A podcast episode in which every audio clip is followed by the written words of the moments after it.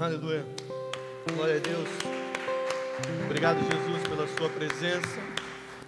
Amém, queridos.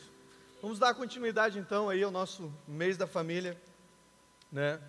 É, nós programamos que esse mês de março seria o mês, março e abril, o mês a qual nós falaríamos sobre família, sobre aquilo que Deus pode fazer através da minha e da sua família, amém? Começamos ali com a pastora Cauana trazendo uma palavra sobre escolher a melhor parte. Esse é, final de semana passado, agora domingo, ministrei sobre é, a gente ter a responsabilidade sobre a nossa família, a responsabilidade de ter um bom testemunho, a responsabilidade de realmente levar a palavra do Senhor através com a nossa própria vida e não apenas com palavras. E hoje eu queria ministrar algo que está no meu coração sobre a negligência que muitos de nós é, temos sobre a nossa família. Muitos de nós, infelizmente, somos negligentes com os nossos lares, com as nossas casas, é, e a justificativa muitas vezes é, é, o reino, é a igreja, é o ministério, e a gente acaba colocando a nossa família em quarto, quinto, sexto plano e somos negligentes com ela. E infelizmente essa não é uma realidade da nossa igreja, comunidade semear, mas é uma realidade da igreja de Cristo. Muitos agem dessa forma, sendo negligentes com aquilo que a gente tinha que ter o maior cuidado, que é a nossa casa, que é a nossa família. Queria ler alguns textos com você. Então, é, eu gostaria que você abrisse primeiro aí a palavra de Deus no livro de Lucas, capítulo 14. Lucas 14, o versículo 26. Queria que você interagisse comigo, mesmo em casa. Eu queria que você abrisse aí a sua palavra, que você cultuasse ao Senhor. Essa é a nossa maneira de cultuar a Deus. Então, mesmo aí na sua casa, eu quero te encorajar a você entregar o seu melhor para Deus. Acabe com as distrações, acabe com tudo aquilo que possa te distrair neste momento. Até vai uma dica, se você puder nesses dias de cultos online usar aí a sua Bíblia mesmo de papel, faça isso. Às vezes a gente fica aí com a Bíblia no celular e a gente está em casa e acaba se distraindo com outras coisas. Então, o meu encorajamento nesses dias é não se distraia, para que você não perca aquilo que Deus quer fazer na sua vida, amém? Deixando claro que eu não tenho nada contra a Bíblia no aplicativo, mas é apenas uma instrução para você evitar distração neste momento aí no celular, amém? Abra então comigo em Lucas 14, 26, e o texto diz assim: ó, Se alguém que me segue amar mais pai, mãe, esposa, filhos, irmãs e irmãos, e até mesmo a própria vida, mais do que a mim, não pode ser meu discípulo. Agora abra em Mateus 10, Mateus 10, 37, por gentileza.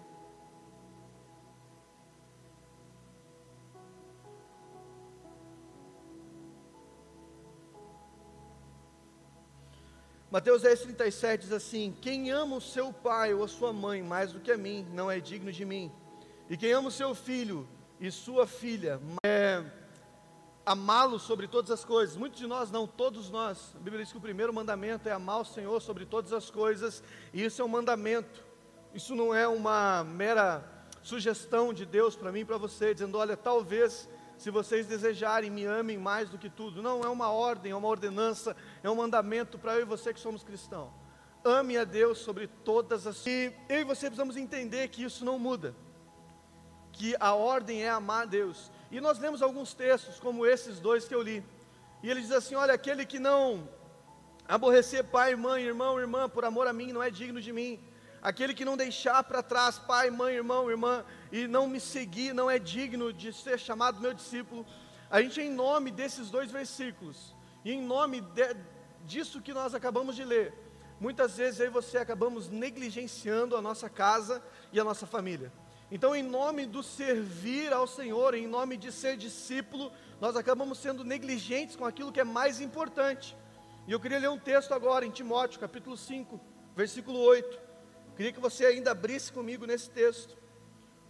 Timóteo, 1 Timóteo, capítulo 5, o versículo é o número 8. Esse versículo ele é chave e ele acaba de alguma forma simplificando os dois versículos que nós lemos. Então, 1 Timóteo 5,8 diz assim: ó, aquele que não cuida dos seus, especialmente da sua própria família, negaram a fé e são piores que os descrentes. Eu acho interessante esse texto, que a Bíblia diz que aquele que não cuidou da sua casa, aquele que não cuida dos seus, principalmente da sua família, esses, a Bíblia não está dizendo que eles são igual àqueles que não creem, está dizendo que vocês são piores do que aqueles que não creem, vocês são pior do que os descrentes, já negaram a fé e já não há muito que se fazer por vocês. Então, o que, que eu entendo, querido, quando eu leio textos como esse e, e textos como o de Lucas e de Mateus que nós lemos? Deus vai vir sempre em primeiro lugar, isso é inegociável. Amar ao Senhor, amar os princípios de Deus, amar a palavra de Deus, amar o Senhor vai estar sempre em primeiro lugar no meu e no seu coração. Mas em segundo lugar, obrigatoriamente tem que vir a sua casa, obrigatoriamente tem que vir a sua família, obrigatoriamente tem que vir os seus. Mas muitos, em nome do servir ao Senhor, têm colocado e a família, sabe lá em que colocação, em que lugar. Então, se amar a Deus é o primeiro mandamento, o segundo é, a segunda maior função que nós temos é ter a nossa família na presença de Deus, é cuidar dos nossos é cuidar daqueles que o Senhor nos confiou. Amém? Glória a Deus pela sua vida. Então, o ministério ele tem que vir na minha vida em algum momento depois da minha família. O ministério ele tem que vir na minha vida em algum momento depois da minha casa. A minha casa vem antes do ministério. A minha casa vem antes do serviço. Deus vem em primeiro, mas a minha casa vem em segundo. Em algum lugar você tem que colocar um ministério. E aí vai de coração para coração. Se você parar e perguntar para mim, pastor, em que lugar vem o ministério na sua vida? Na minha vida o ministério vem antes do lazer. Na minha vida o ministério vem em terceiro lugar, mas na vida de muitos isso está lá em terceiro, quarto, quinto, sexto, e não há problema nisso. Mas o problema está é quando eu e você colocamos o ministério à frente da nossa casa, à frente da nossa família, e acabamos sendo negligentes com aquilo que Deus nos confiou. Nosso maior patrimônio nessa terra, querido, não é o ministério, não é esse templo, mas é a nossa casa, é a nossa família. Então eu e você, em nome de servir ao Senhor, nós não podemos ser negligentes com a nossa casa. Um dos nossos maiores testemunhos de restauração familiar, pastor Josué e pastora Caona, sempre testemunho para nós que um tempo onde o pastor Josué colocou o serviço, o ministério na frente da sua casa, tiveram problemas. E eles conseguiram ajustar quando? Quando os dois entenderam que a casa vem antes que o ministério. A casa vem primeiro, a família vem primeiro e depois vem as coisas. Então, quando eles conseguiram entender isso, e, nós, e eles testemunham no nosso retiro, quando eles conseguiram entender que a casa deles era mais importante do que a parte de, de fazer, a parte de tocar, a parte de pregar, a parte de ministrar, era mais importante a casa quando eles entenderam isso, quando eles colocaram ali as ordens em seus devidos lugares, tiveram resultados, tiveram milagres, tiveram aí cura, restauração. Sabe, então, se você quer ter restauração da sua família, querido, nesses dias, coloque as coisas em ordem. Coloque a sua família em ordem, coloque a sua casa em ordem, sabe? Não negligencie a sua casa, não negligencie a sua família, aquilo que Deus te deu. Amém? Amém, queridos? Então, em segundo lugar, vem a sua casa, a sua família. E não tem como negociar isso. Não tem como, porque quando eu e você negociamos isso, coisas ruins acontecem. Quando eu e você negociamos é, esse princípio de cuidar dos nossos, nós entramos no lugar de desobediência. É claro que eu entendo que muitas vezes, querido, por é, não negociar o princípio que eu tenho com o Senhor, eu vou comprar briga dentro da minha casa. Isso é normal. Às vezes a gente escuta algumas piadas, algumas coisas, escutamos isso ou aquilo, mas para defender o que Deus vem em primeiro lugar, ok, a gente suporta, mas essa ordem nunca pode ser invertida. Antes do servir, vem a minha casa. Então Timóteo deixa claro que nada justifica o meu fracasso no lar, nada justifica é, os meus filhos não estar na frente de Deus. A Bíblia, quando fala de Eli, Eli era um sacerdote, um homem responsável por levar o povo a adorar a Deus, o homem responsável por apresentar sacrifício ao Senhor pelo povo, de fazer expiação pelo pecado do povo. E a Bíblia começa a história de Eli dizendo assim: Eli era sacerdote, mas os seus filhos não eram tementes a Deus. E quando olhamos para texto como esse, a gente pode pensar assim: Como que um sacerdote, como alguém que serve ao Senhor, pode ter os seus filhos que não são tementes a Deus? E a resposta é: porque em algum momento vocês colocaram o ministério antes da sua casa, e os seus filhos agora não vê mais os princípios neles, mas vê o servir ao Senhor como uma grande distração, um grande problema. Então Eli, ele perdeu a mão dentro da sua casa. E a história de Eli é triste. Quando olhamos a história de Eli, a gente vê que os seus filhos, Ófines e Finéias, eles é, colocavam ali o, o garfo dentro da panela de sacrifício, comiam aquilo que não era deles, eles se prostituíam com as mulheres da cidade, e a Bíblia diz que os dois morrem em batalha. A próxima geração de sacerdote morreu, e agora alguém vem para avisar Eli, dizendo assim: Eli, os seus filhos morreram na guerra, e a Bíblia diz que Eli ali ele sofre um susto pelo impacto da, da, da, da mensagem, pelo impacto ali da notícia. A Bíblia diz que ele era um homem pesado, gordo, cai para trás, morre. E acaba-se a geração de sacerdote desse homem ali. Sabe, querido, nada justifica o seu fracasso no lar. Nada justifica o fracasso no lar, nada justifica os seus filhos não estarem na bênção de Deus, nada justifica a não ser a sua negligência como homem, como família, como mulher de Deus.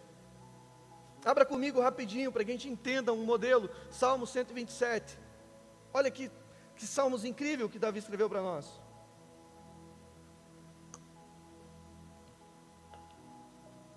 Livro de Salmos, capítulo 127.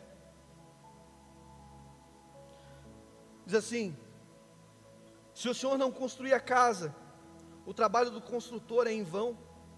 Se o Senhor não protege a cidade, nada adianta guardá-la, os sentinelas.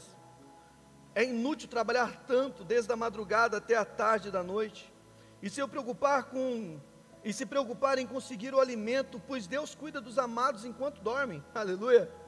Filhos são um presente do Senhor, uma recompensa que ele dá os filhos que o homem tem em sua juventude são como flechas na mão de um guerreiro.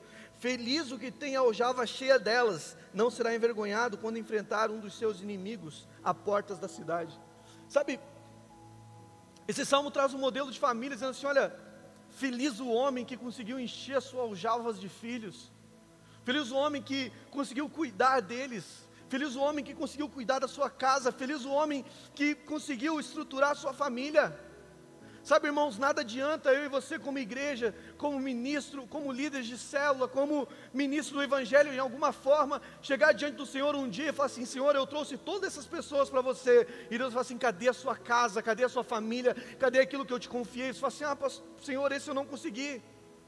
Nada justifica o seu fracasso como pai, nada justifica o seu fracasso como mãe, nada justifica o seu, seu fracasso como filho. Nada justifica. A Bíblia nos recomenda que se há algum problema dentro da minha casa, com os meus filhos, com a minha família, eu devo parar todo o meu ministério. Recomendação: voltar na minha casa, ajustar tudo que está fora do lugar e depois voltar a servir. Por que isso? Porque a minha casa vem antes do ministério. A minha família vem antes. Então, família é prioridade para o Senhor. A gente vê isso quando Jesus, o seu primeiro milagre, é feito num casamento. Jesus podia ter feito seu primeiro milagre em várias outras situações, mas ele fez questão de fazer o seu primeiro milagre num casamento, para que ele pudesse dizer para mim e para você: família ainda é prioridade para mim. Família ainda é prioridade para mim. Deixa eu falar para você: a sua família é prioridade para o Senhor. Pode não estar tá sendo para você neste momento, mas para Deus ela é prioridade. E se for preciso Deus te parar para que você possa consertar a sua casa, isso vai acontecer. Isso aconteceu com quase todos nós. Com quase todos nós, Deus teve que nos parar, dizendo: Ei, para agora. Alguns Deus fala assim: se você não parar, eu te mato. Mas você tem que parar, porque eu preciso consertar a sua casa. Porque família é prioridade para Deus. A sua família é prioridade para o Senhor. Isso não vai mudar. Isso não vai mudar. Deus tem os sonhos de ver a nossa próxima geração louvando e adorando ao Senhor. Deus tem o sonho e, ele, e, e, e, nós temos que ter esse sonho de ver os nossos filhos louvando e adorando ao Senhor. Sabe, queridos, deixa eu ser aqui, deixa eu ser profundo. Muitos pais têm perdido seus filhos para as drogas. Muitos pais têm ido buscar os seus filhos nas ruas, nas esquinas, morto pelo traficante, pela droga, pelo crime, pela marginalidade, porque fracassaram no seu lar.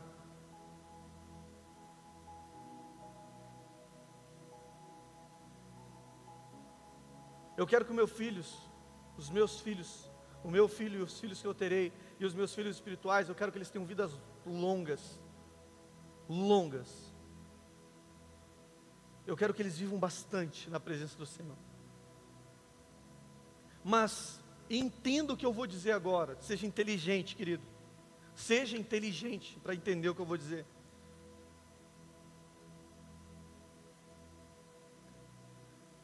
Se um filho meu precisasse ser recolhido pelo Senhor, eu gostaria que fosse como um missionário, no campo, pregando, evangelizando, falando do Senhor, ministrando a palavra. Se um dia um filho meu precisasse ser recolhido pelo, pelo próprio Deus, eu preferia receber a notícia dizendo assim: olha, o seu filho foi recolhido, porque estava pregando o Evangelho, ele sofreu um ataque, do que receber a notícia: olha, o seu filho foi encontrado drogado e morto em algum lugar. Profundo isso, mas real.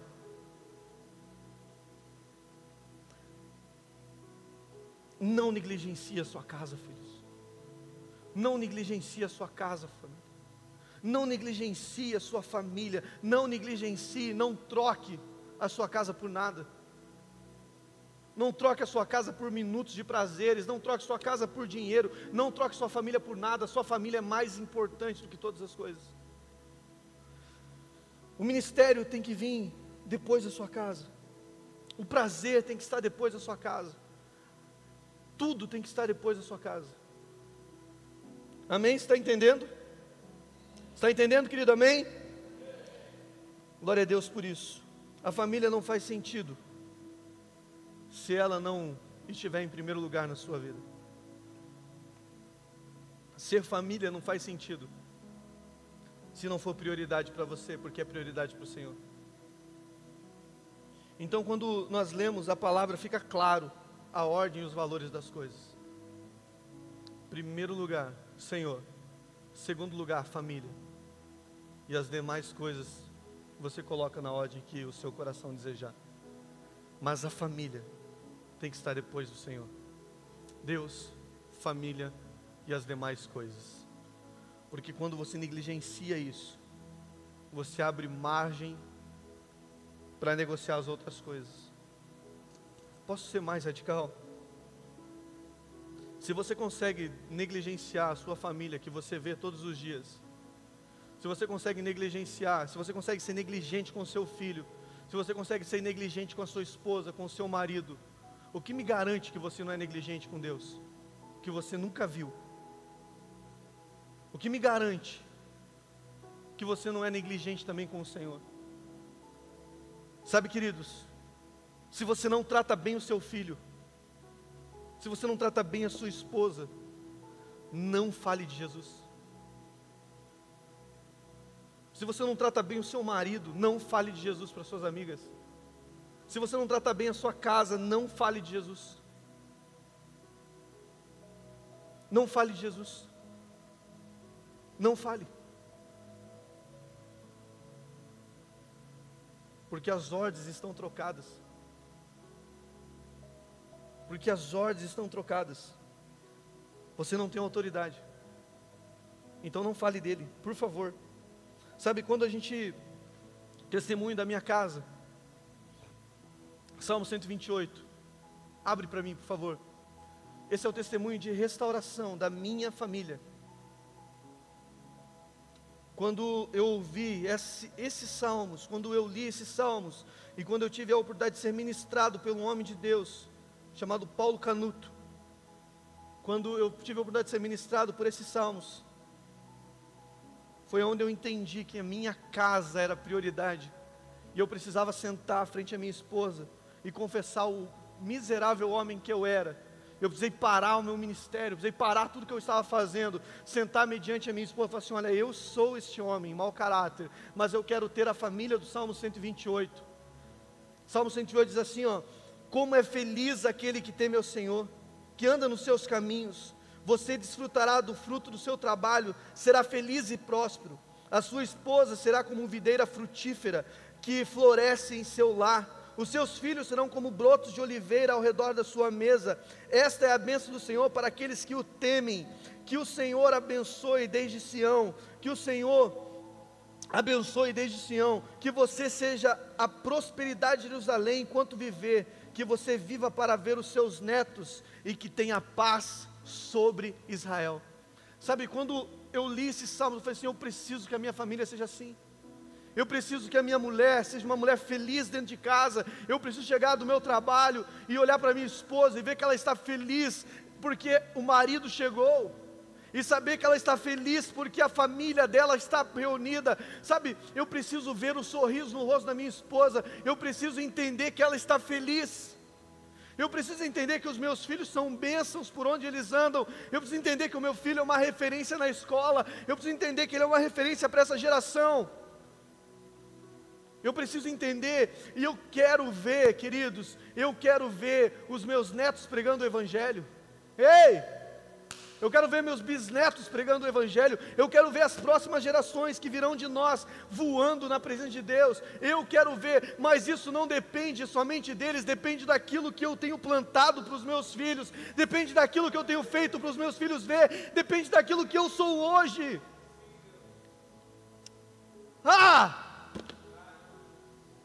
Ei, se nós pudéssemos entender essas coisas, se nós pudéssemos entender como é importante ser um homem de Deus, um homem de caráter, um homem de família, uma mulher de família, se nós pudéssemos entender o quanto Satanás tem tentado destruir a família, e não é um acaso, queridos, Satanás não tenta destruir a família o tempo todo, porque ele não tem outra coisa para fazer, é porque a família é o bem mais importante para o Senhor, a família é o bem mais importante para Deus.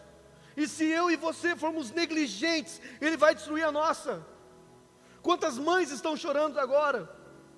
Não porque perderam seu filho para um Covid, mas porque o tráfico levou. Não porque perderam por uma doença, mas porque Satanás ceifou a vida desses homens, desses filhos, dessas mulheres. Quantas mães choram porque as filhas se prostituem neste momento? E a resposta é: fomos uma geração negligente, mas é hora de acabar com isso. É hora de dizer: chega, eu não quero mais ser negligente na minha casa, eu vou mudar a minha geração. Sabe, eu não sei o que vocês pensam acerca disso, queridos, mas o que o Senhor tem ministrado no meu coração, que eu preciso pensar na minha próxima geração. Eu preciso pensar o que os meus filhos verão. Eu preciso pensar onde os meus netos pisarão. E eu tenho abrido árvores, querido. Eu tenho abrido caminho. Está sendo difícil muitas vezes, está sendo complicado muitas vezes, está sendo doloroso muitas vezes. Às vezes eu penso em desistir, mas eu olho e falo assim: pessoas passarão por esse caminho que eu estou abrindo, então eu não posso parar, eu preciso continuar abrindo o caminho, porque os meus filhos entrarão por eles, os meus netos entrarão por eles, e eu não posso parar. Querido, você não pode parar. Você é o chefe dessa casa, você é a mulher que Deus levantou para ser coluna nessa casa, então você não pode parar. Não negligencie a sua casa. Não negocie valores, não negocie princípios. Não negocie. Seja instrumento de Deus. Seja instrumento de restauração. Seja instrumento do Senhor. Quando lemos 1 Reis 19, 1 Reis 19, capítulo 20, é, 19, versículo 20, a Bíblia diz o chamado de Eliseu. O chamado de Eliseu é lindo. A Bíblia diz que Elias coloca a capa sobre ele e fala: Eu entendi, eu tenho um chamado profético. Olha que incrível. Mas primeiro, deixa eu ir na minha casa. Eu preciso me, me despedir dos meus pais. Eu preciso dar um beijo no meu pai eu preciso dar um beijo na minha mãe, eu preciso cuidar da minha casa primeiro. Eu posso ir lá para dizer que eu tenho um chamado. Isso é maravilhoso, querido. Aí ele voltou, destruiu tudo. Eu acho incrível, porque a Bíblia diz que ele, ele destrói lá, coloca fogo na, na, nos negócios, mata os animais, faz um churrasco. Por quê? Porque tudo que existia no meu antigo eu não pode mais me atrair agora. Quando ele destrói todas as coisas, ele está dizendo assim: olha, eu não tenho mais por que olhar para trás. Eu estou destruindo tudo, mas a minha família é importante, eu preciso lá dar um beijo. É diferente de quando Jesus chama aquele jovem em, em Lucas 9,57, que ele diz assim: ó, deixa primeiro ir sepultar o meu pai. É diferente, porque quando a gente lê esse texto, a impressão é que o, o, o cara está num velório e ele quer sepultar o pai. Jesus diz não. Jesus diz assim: ó, deixa que os mortos cuidem dos seus mortos. Mas o que, que ele está dizendo? Ele assim, é, é, o pai dele ainda está vivo. E ele está dizendo assim: olha, deixa eu curtir toda a minha vida primeiro, deixa os meus pais morrer primeiro, aí depois um dia eu te sirvo. É diferente. É diferente você ser cuidadoso da sua família, é diferente você ser prudente no seu lar do que você negligenciar o seu chamado. Mas o que Eliseu faz é fantástico. Eu sei que eu tenho um chamado. Eu entendi que esse manto profético que você colocou, essa capa que você colocou sobre mim, é um manto, é, um, é, é profético, eu entendi. Mas eu preciso ir lá dar um beijinho nos meus pais antes. Eu preciso me preocupar com eles. Até agora eles se preocuparam comigo. Até hoje eles me cuidaram, me deram educação, me deram comida, me, me abençoaram. Até hoje eles cuidaram de mim. Ei, filhos, o que vocês têm feito pelos seus pais? Uma geração de filhos ingratos, mal agradecidos. O que vocês têm feito pelos seus pais? Primeiro mandamento com promessa, Efésios diz: honre o seu pai e sua mãe, porque é o primeiro mandamento com promessa. E qual é a promessa? Viver bem, viver longe, viver com longevidade, tá certo? Amém? Tomara que esteja. Cauana, manda um zap para ver se está certo. Viver muito, viver muito. Mas hoje a gente vê a nossa geração de jovens morrendo nas esquinas, 13, 12, 11 anos. Por quê? Porque não respeitam, porque não honram. Ah, queridos, Sempre beijei meu pai. Sempre abracei meu pai. Sempre beijo minha mãe, sempre digo que amo ela. Não tenho do que dizer, puxa, eu devia ter feito isso, eu devia ter feito aquilo. Não, eu fiz tudo que eu podia. Amei com toda a força que eu tive. Faça isso. Você que é filho, faça isso. Não negligencie. Ei, ser filho é uma honra. Ser filho é uma honra. Aproveite a honra que você tem de ser filho de alguém. Alguém te deu um nome, aproveite essa honra. Aproveite isso. Cuide dos seus. Cuide dos seus, amém? Abra comigo rapidinho, 1 Timóteo 3,8. 1 Timóteo capítulo 3, versículo 8. Quero Aleluia. 1 Timóteo capítulo 3, versículo 8 diz assim, ó: Das mesmas formas, os diáconos devem ser respeitáveis e ter integridade, não devem beber vinho em excesso, nem deixar de conduzir-se pela ganância. Devem ser comprometidos. Deixa eu ler aqui desde cima.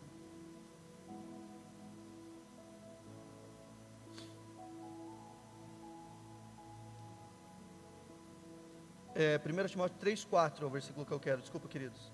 Diz assim: ó, deve li, liderar bem a própria família e ter filhos que respeitem e lhe obedeçam. Pois se um homem não é capaz de liderar a própria família, como poderá cuidar da igreja de Deus? Sabe, eu vejo muitas pessoas que querem fazer, e não tem nada de errado em querer fazer, querido. Eu quero que Deus me cerque de pessoas que têm o desejo de fazer não tem nada de errado de querer estar aqui em cima. Pelo contrário, eu sempre desejei ministrar a palavra. Eu, eu acho fantástico quando o pessoal do louvor vem e toca e fazem aquela adoração sensacional. Eu falo assim, cara, esses homens nasceram para estar neste lugar. Não tem nada de errado em desejar fazer. Nada de errado. Mas a Bíblia diz que como eu posso? Que ousadia é essa? De querer fazer algo para Deus, se a minha casa se eu não sei liderar a minha casa? Que ousadia é essa de eu querer ministrar algo ao coração de Deus, se eu não ministro algo ao coração da minha esposa, se eu não ministro algo ao coração do meu filho? Que ousadia é essa de chegar na, na presença de Deus, querer ministrar algo ao coração do Senhor? Qual é essa ousadia? Então ele está trazendo ali uma, uma carta de Timóteo. A carta de Timóteo é para a liderança da igreja. Ele diz: olha, vocês que querem ser líderes, vocês que querem fazer as coisas, vocês que querem um ministério ótimo, excelente coisa vocês querem, vocês almejam algo ótimo, excelente, maravilhoso, mas antes cuidem dos seus. Antes cuidem da sua casa, antes cuidem da sua família, antes cuidem dos seus filhos. Sabe, quando a gente sai por aí fazer evangelismo, e se você já fez, você pode confirmar comigo.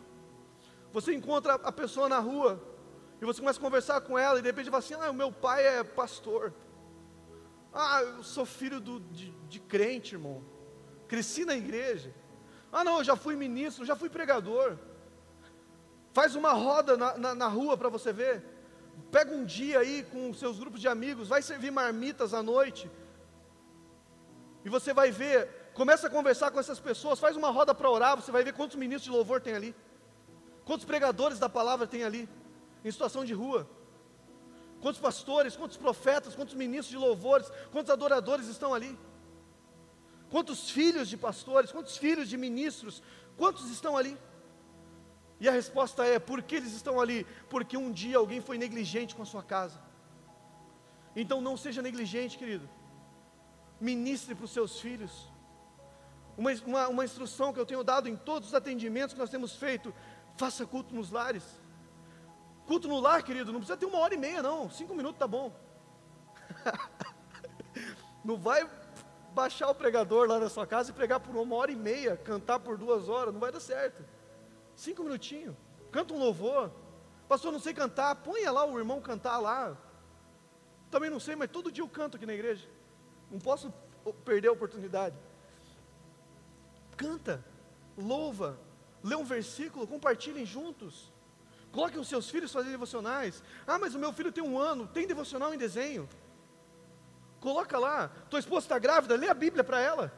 Lê a Bíblia para a criança que está no ventre. Quero ver se não vai nascer um profeta, se não vai nascer um, um ministro do Evangelho. Toca para essa criança dentro do ventre.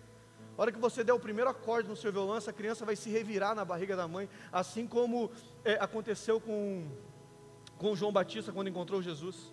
A Bíblia diz que João Batista, quando encontrou Jesus, os dois ainda no ventre, a Bíblia diz que João Batista se revirava, por quê? Porque Jesus estava ali. E se você ministrar a palavra para sua esposa grávida, Jesus está ali. Essa criança vai ter um encontro com o Espírito Santo antes mesmo de nascer. O casal de gêmeos aqui da igreja, Dazi, do Fabiano, dos diáconos, eu me lembro que quando eu fui orar com eles, eles ainda no ventre, eu me lembro que eles começaram a se agitar, se agitar, se agitar, se agitar, e eu tive uma palavra, eu falei assim: olha, essas crianças, eles acabaram de receber o Espírito Santo, ainda no ventre. Duas crianças cheias do Espírito Santo dentro da sua própria mãe. Queridos, isso é maravilhoso. Isso é maravilhoso. Mas isso não depende de, uma ministração pastoral, isso não depende de uma visita de um dos pastores da igreja na sua casa. Isso é responsabilidade sua. Você precisa ter esse entendimento que Deus confiou essa família para você para você cuidar, para você amar, para você gerar. Então, quando você pensar em servir, olhe para dentro da sua casa. Olhe para dentro da sua casa. Irmãos, eu tenho um filho adolescente, eu oro todos os dias por ele, para que ele não se desvie. Porque infelizmente é comum hoje você ver os filhos dos pastores no mundão.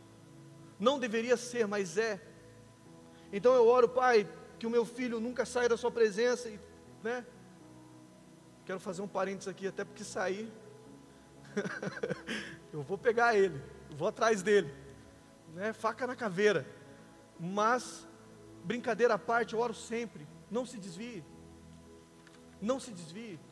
Hoje, enquanto eu conversava com o Eudes, o Eudes trouxe para mim uma revelação que Deus trouxe ao coração dele. Ele falou assim, pastor, você parou para pensar que Noé, quando ele constrói a arca, eles entraram em uma quarentena.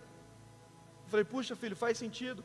Ele falou assim, já parou para pensar que eles pensaram que a quarentena duraria um tempo, assim como nós pensamos, mas ela durou um tempo maior. Eu falei, faz sentido também. Já parou para pensar que quando eles pensavam que ia acabar, ainda não acabava? Eu falei, faz sentido. E nós começamos ali a conversar um pouco e, e, e, e, entender essa quarentena que não é passou com a sua família. A gente viu que a quarentena foi em família. Querido, use esse tempo que Deus tem te dado para você estar em família. Use esse tempo aí, faz coisas que você nunca fez, cuida da sua esposa como você nunca cuidou, cuida dos seus filhos como você nunca cuidou, dá atenção para eles como você nunca deu. Faça coisas em família. O isolamento social serve para você ficar perto da sua família, para você amar sua família, para você entender quem é o seu filho. Sai do celular um pouco. A gente brinca, né?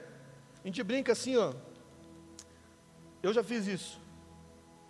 Eu com o meu celular na mão, mexendo, foi assim, esse piá nunca sai do celular. Com quem que ele aprendeu? Né, eu com o meu celular na mão, repreendendo que ele não sai do celular. Ele está replicando aquilo que ele vê em mim. Então a gente às vezes repreende a criança, você só sabe ficar no celular. Sai desse celular, e a gente ali no celular. Então use esse tempo que Deus está te dando, essa oportunidade de estar em família. Use essa oportunidade para ministrar para a sua família.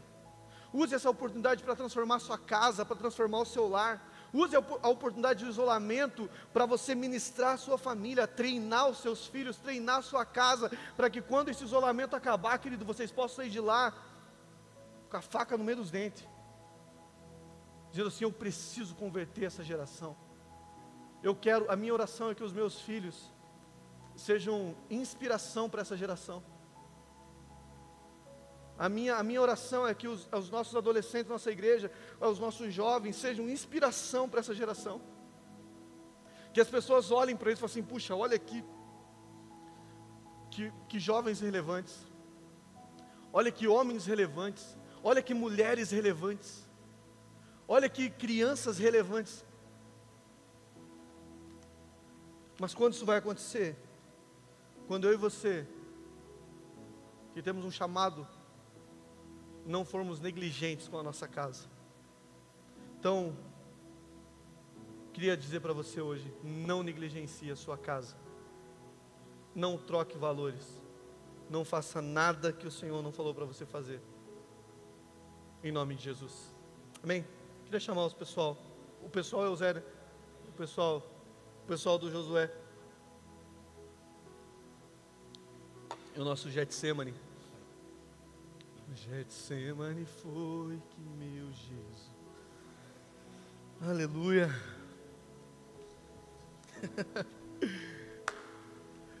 Glória a Deus.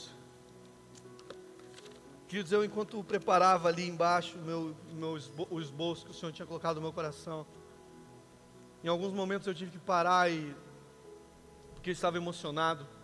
Assim como agora ministrando, algumas vezes acabei ficando emocionado. Mas eu quero dizer que lágrimas, querido, não traz nada. Atitude sim. As atitudes sim. Eu preciso me posicionar como um homem de Deus. Eu preciso me posicionar como um homem de família, como um pai de família. Ei, Deus me deu um privilégio que é andar em família. Deus me deu o privilégio que é andar em família. Deus me deu uma esposa, Deus me deu um filho. Sabe, isso é um presente, isso é um privilégio. E eu preciso ser grato. E qual é a maior forma de gratidão que eu posso expressar a Deus é não negligenciar isso a maior forma de gratidão a Deus que eu posso dizer, Senhor, obrigado pela esposa maravilhosa que o Senhor me deu, obrigado pelo filho maravilhoso que o Senhor me deu. Este menino é um príncipe sobre essa geração. A minha esposa é uma mulher que é uma mulher de Deus, uma mulher virtuosa. Obrigado, Senhor. Como que eu posso ser grato além de palavras? É não sendo negligentes, não sendo negligente com aquilo que Ele me confiou. Gosto sempre de falar muito a verdade, fazer uma moral. Provérbios 31. Certeza que é uma inspiração sobre a vida da minha esposa. Quando o Senhor inspirou Salomão a escrever Provérbios 31, era como se dissesse: Um dia nascerá uma mulher lá em Vilena com o nome de Raquel, e ela será exatamente assim, porque é uma mulher sábia, é uma mulher que edificou a minha casa, é uma mulher que me edifica todos os dias, é uma mulher que me abençoa todos os dias, é uma mulher que sonha comigo, é uma mulher que me ajuda na educação do filho, é uma mulher que me ajuda com a igreja, é uma mulher que negocia, é uma mulher que. E a lâmpada está sempre acesa, glória a Deus. Aleluia. Amém. Uma mulher abençoada em nome de Jesus. Deus é maravilhoso, amém, queridos? Eu quero te convidar a ser essa mulher. Eu quero te convidar a ser este homem. Eu tenho terminado todos os cultos assim. Eu quero convidar você a ser essa, esse homem de família. Sabe? Eu quero convidar você a se entregar, a mergulhar. Eu e o Zé, a gente tem um lema agora. A gente, a gente não cai, a gente se joga. A gente se joga na frente de Deus. A gente mergulha, a gente está disposto a ir em águas profundas.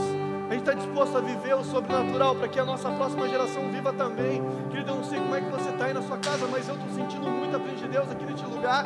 Eu quero desafiar você a começar a orar aí na sua casa, orar aí na sala onde você estiver, orar aí e declarar que a sua família pertence ao Senhor e que você não será negligente com ela, que você não será negligente aquilo que Deus te confiou, que você fará o seu chamado na sua casa, o seu primeiro chamado é a sua casa, o seu primeiro ministério é sua família, o primeira igreja sua é sua esposa Querido, cuide deles, sabe? Evangelize eles, profetize para eles, declare palavras de bênção para eles. Ei, querido, faça aquilo que você foi chamado para fazer. Estou te esperando ah, pra fazer o que tens que fazer. Aleluia. Aleluia. Meu coração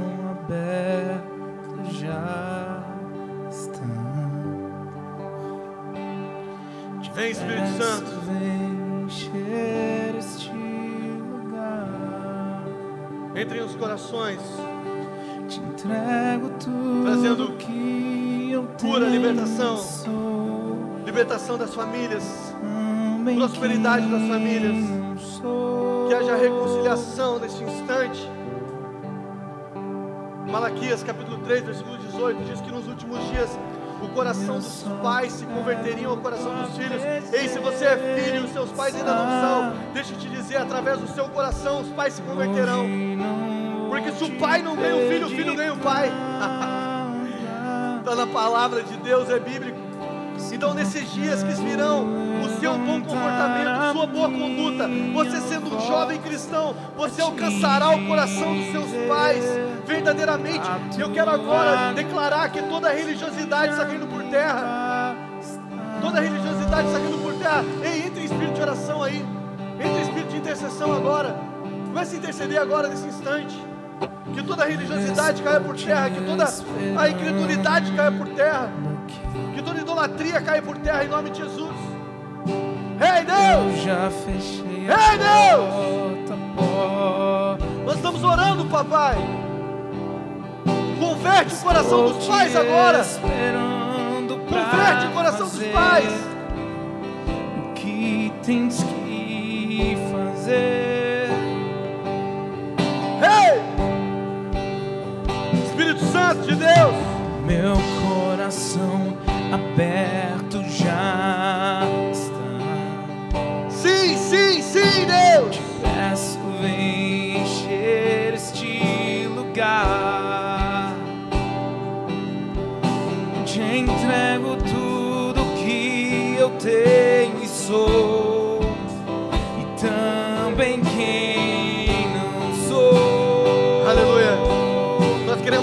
presença, papai. E eu só quero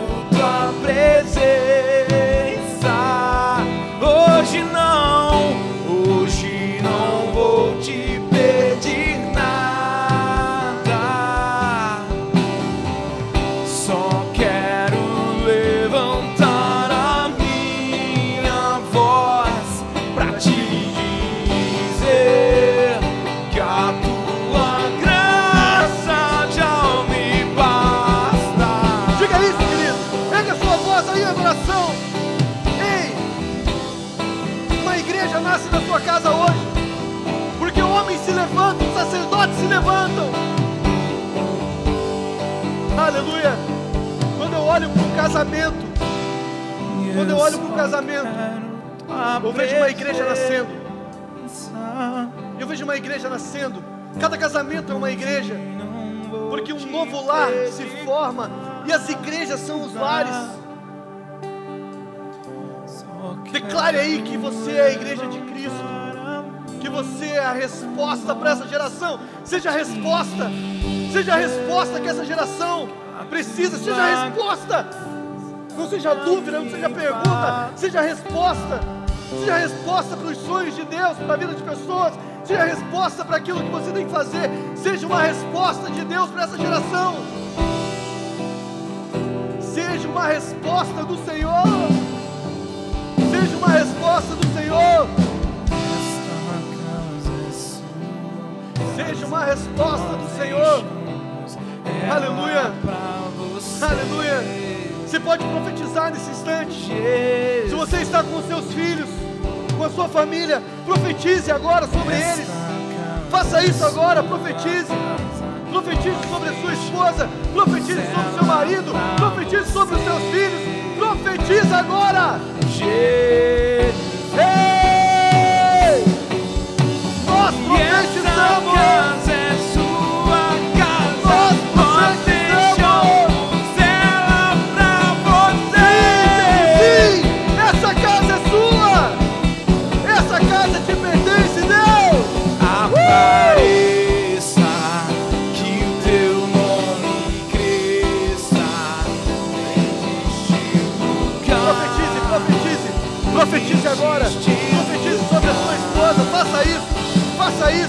Isso,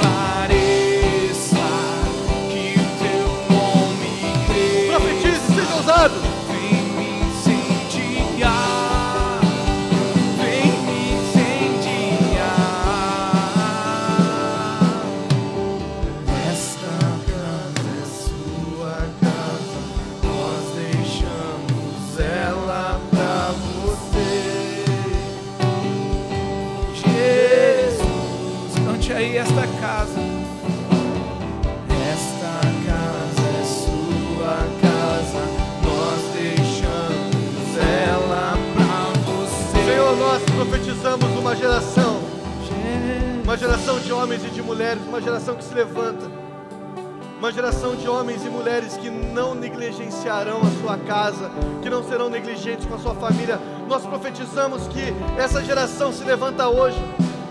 Nós profetizamos, Pai, que o tempo de negligência nos lares acabou, mas que nós teremos famílias fortes, filhos fortes, esposas fortes, maridos fortes, que entenderam, Pai, o, o princípio do seu coração, que entenderam que a casa, que a família, que entenderam que nada justifica o fracasso de um homem na sua casa. Ei, eu vejo que você tem passado tempo demais trabalhando. Eu vejo que você tem passado tempo demais estudando. E eu vejo que você tem sido negligente, então não seja negligente. Cuide dos seus filhos, cuide da sua esposa, cuide do seu esposo. Em nome de Jesus. Em nome de Jesus. Querido, receba essa palavra sobre a sua vida nessa noite. Receba essa palavra sobre a sua casa, sobre a sua família. Em nome de Jesus. Aleluia. Vem sopra teu vento. Cante essa canção. Vem toma teu trono, vem reinar. Nós queremos te ouvir,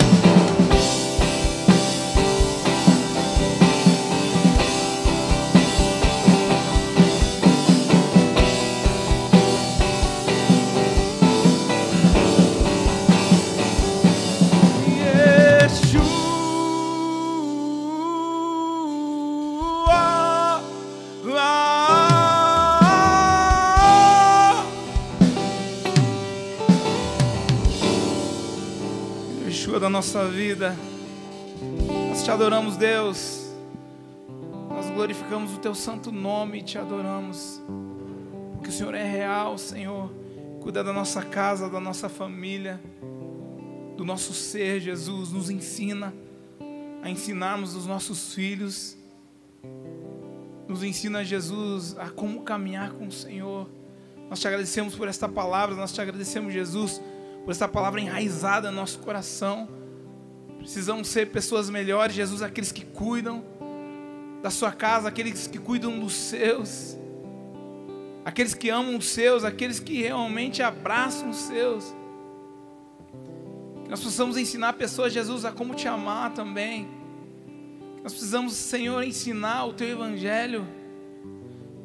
Nesses dias, Jesus, difíceis, por todos os lados, Deus, é onde nós colocamos a planta dos nossos pés, ali abençoado será.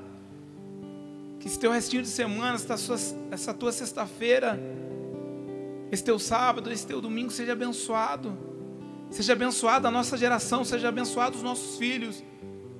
Adore o Senhor enquanto há tempo, busque o Senhor enquanto você pode achá-lo. Busque a Jesus com intensidade do teu coração, como você buscava alguns segundos atrás. Busque mais ainda. Não cesse, não cesse as suas orações. Não cesse de adorar o Senhor.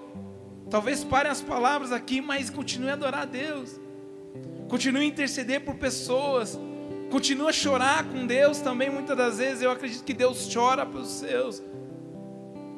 Eu acredito que o coração de Deus pulsa por vidas nesses dias. O Evangelho tem sido pregado em todas as nações, em todos os cantos, nós temos visto que Jesus está voltando, Jesus está voltando. E Jesus já veio para muitas pessoas que já morreram. Continue a adorar o Senhor. Continue a fortificar isso em Deus. A tua casa entregue. O pastor não falou aqui, mas quantas pessoas também estão desesperadas, estão depressivas em casa. Sabe, é, ame, ame os, os, seus, os seus familiares, ame as pessoas que estão ao teu redor. Faça valer a pena a sua vida. Faça valer a pena aquilo que você prega, aquilo que você canta, aquilo que você ministra. Que não sejam as tuas palavras que cante, mas que a tua vida cante ao Senhor todos os dias. Que o Espírito de Deus te conduza. Que Ele possa te abençoar esta, esse restinho de noite, em nome de Jesus. Estenda sua mão em posição de receber, que o grande amor de Deus que a graça do nosso Pai, a mais doce consolação do Teu Espírito Santo, Jesus, seja com todos em nome de Jesus. Guarde essa palavra, guarde essa herança, não, não tire ela do seu coração, não te desvie nem para a direita nem para a esquerda. Tem um foco, tem um objetivo, que é Jesus, que é a tua casa, que é a tua família, cuide delas, cuide deles. Como se fosse a última vez da sua vida. Em nome de Jesus, que Deus abençoe. Um grande abraço. Fique com Deus. Thank you.